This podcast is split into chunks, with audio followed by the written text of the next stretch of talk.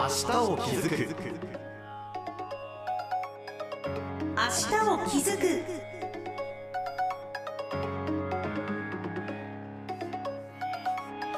こんにちは。HBC アナウンサーの関八さやかです。明日を気づく。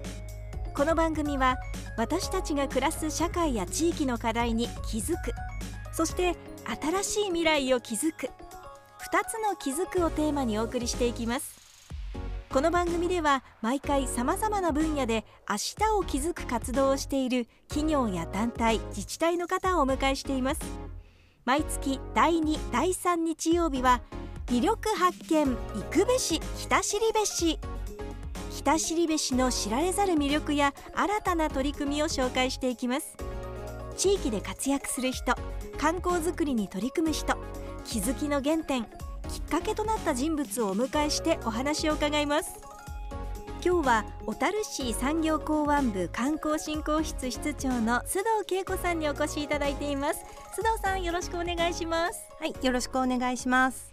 さあ小樽の冬のイベントと言いますとやっぱり小樽雪明かりの道。今年も昨日からスタートしていますね。はい、小樽運河や旧国鉄手宮線など市内各所で行われる心がほっとするような市民手作りのイベントで今年で26回目になります。はい今年は今度の土曜日2月17日までの開催です。はい8日間の開催です本当に心がほっと温まるんですよ実際の気温は低い時期ですけれども、なんかこうキャンドルの明かりを見ていると落ち着きますしとっても幻想的な雰囲気なんですよね、はい、ありがとうございます。小樽の街がキャンドルの柔らかな光に照らし出されてロマンチックですはい、小樽の街並みにキャンドルの明かりがとっても似合うんです。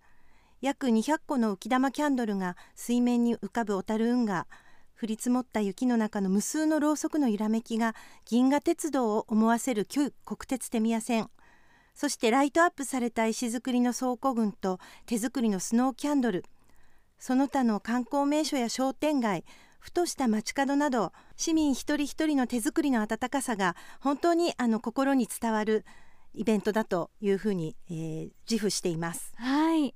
もう今では小樽を代表する冬のイベントとなりましたこの小樽雪明かりの道なんですけれどもそもそもどんなきっかけでスタートしたイベントなんですか？はい。第1回が行われたのは1999年になります。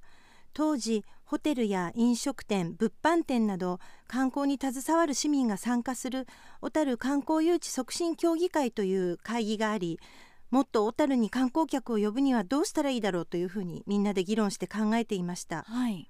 小樽は今も通過型観光から抜け出そうという課題の意識は持っているんですけれどもはい。当時は今よりももっと通過型で札幌に来た観光客の皆さんがお昼だけ観光してでえー札幌に帰るという状況が今よりももっともっと強かったんです。特に冬がもう本当に惨憺たる状態で宿泊施設の稼働率といいましてお泊まりになるお客さんの数は今では考えられないくらいの低さでした。そこで、はい。冬の小樽観光をなんとか滞在型に変えるために夜のイベントを作り出す必要があるという方向性がこの会議の中で出されたんです。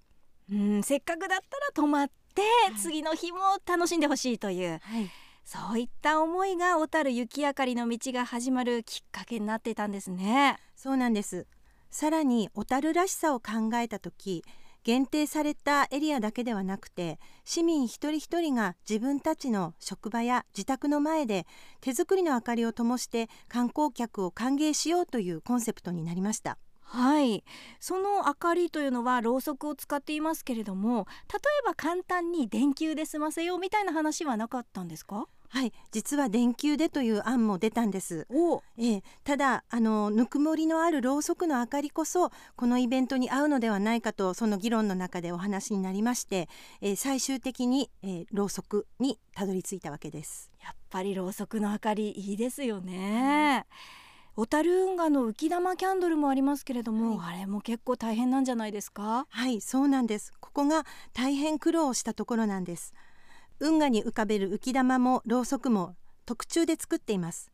また浮き玉キャンドルを運河に浮かぶ星のような姿にするにはいくつもの試行錯誤がなされました。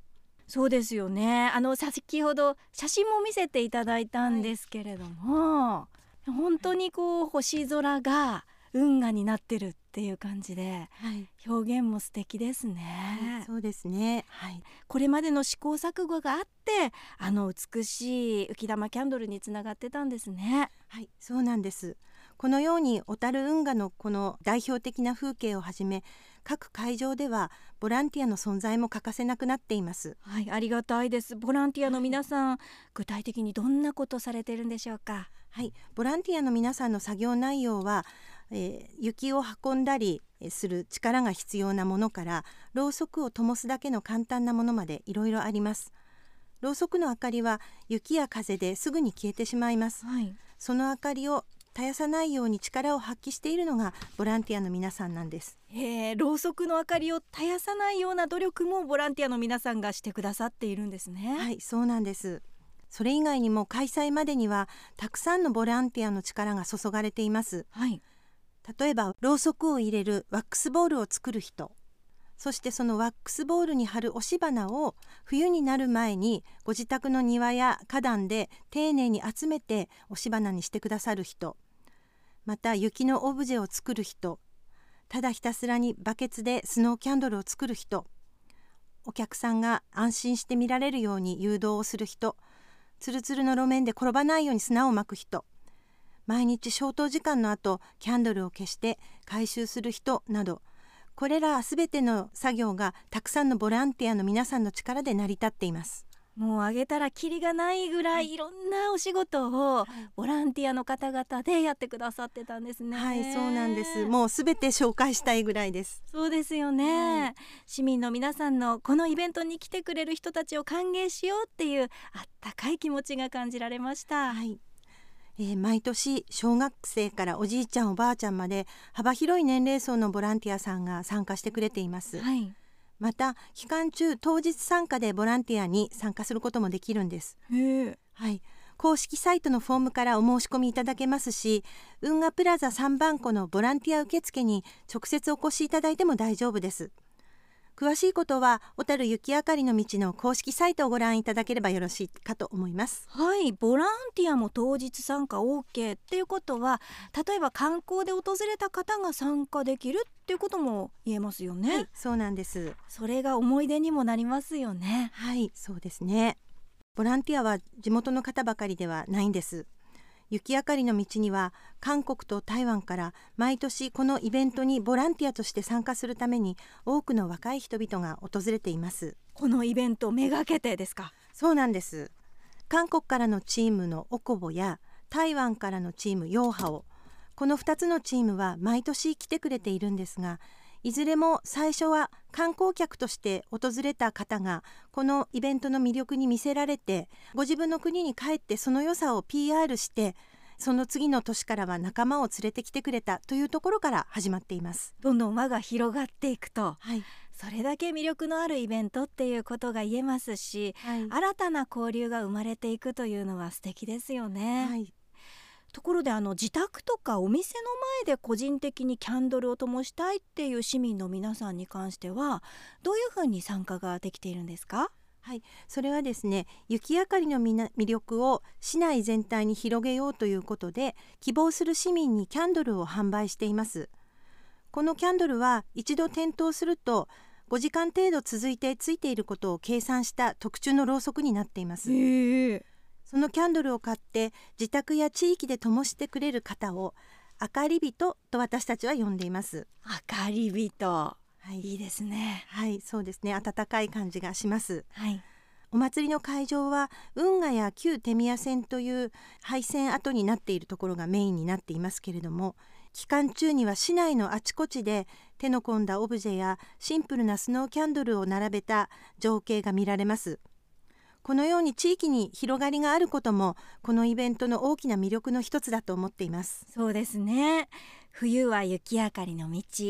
そして夏になると牛お祭りなど小樽には代表的なお祭りがありますから、はい、それぞれの時期に来てほしいですね。そうですね。実は小樽はお祭りがとても多い町なんです。はい、はい古い港町のためか6月頃から9月にかけて地域の神社でのお祭りがあちこちで毎週のように開催されます。毎週のように？えそうなんです。はい。まず6月上旬の塩見ヶ丘神社例大祭が皮切りになります。このお祭りでは重要無形民族文化財に指定されている松前神楽が披露されます。これは地域の皆さんに古くから親しまれているものですまた7月中旬の住吉神社例大祭では勇ましいおみこしの宮入りが有名で市内や市外のたくさんのおみこしファンが訪れて大変にぎわっています。うーん。じゃあいろんなこう地域のイベントお祭りがたくさんあって、い。小樽の人はこうお祭り気分を盛り上げて、はい。そこから最大のイベント小樽牛お祭りに行くんですね、はいそうなんです。小樽牛お祭りはいつの開催でしたっけ？はい。毎年7月の最終金土日の開催になります。小樽の夏を彩る最大のイベント小樽牛お祭り。こちらは雪明かりの道よりも歴史は長くて今年は58回目の開催となります。もともとは商工祭りといって小樽の経済界が町を活性化するために始めたイベントだったんですが当時社用の町と言われた小樽を元気づけようと立ち上がった人々によって生み出されたものでした。はい今や来場者数は90万人の巨大イベントに成長していまして牛尾練り込みという踊りのパレードやみこしパレード牛尾太鼓の楕円そしてクライマックスは最終日の花火大会とたくさんのアトラクションが目白押しで今や北海道の夏を代表する祭りに成長しているということができるかと思います。そうですよねもう小樽の夏の風物詩と言えますで今日は今開催中の小樽雪明かりの道をはじめ小樽のお祭りのことなど伺ってきたんですけれどもえ去年12月に100年を迎えた小樽運河それから数々の歴史的な建物文化美味しい海の幸ワインもあります。はい、もう語り尽くせない。はい。おしゃれなスポットとしては銭箱も注目されています。はい、まだまだ私たちの知らない小樽というのがありそうですね。そうですね本当に小樽はたくさんの資源がある町だというふうに思います。なのでたくさんの方がいろんな自分の好きなことを見つけに小樽に来ていただいて自分の好きなことそして誰かに教えたい好きなことを探していただける町というのが小樽の大きな魅力の一つであると思います。はい。はい、ですのでどうぞ皆さんたくさんのお友達を連れて何度も小樽に来ていただいてたくさんの魅力を見出していただければと思っています。はい。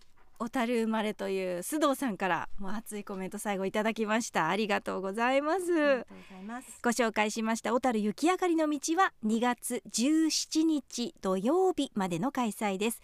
期間中いろんなイベントありますからぜひ公式サイトチェックしてみてください。公式サイトは小樽雪明かりの道と調べれば出てきますかね。はい、出てきます。はい今日は小樽市産業港湾部観光振興室室長須藤恵子さんにお話を伺いました。須藤さんありがとうございました、はい、どうもありがとうございました。明日を気づく今週は魅力発見行くべし北知べしをお送りしました。この番組では感想やご意見ご質問などもお待ちしています。メールアドレスは明日アットマーク hbc.co.jp ashita アットマーク hbc.co.jp です。明日を気づく。お相手は HBC アナウンサーの関八さやかでした。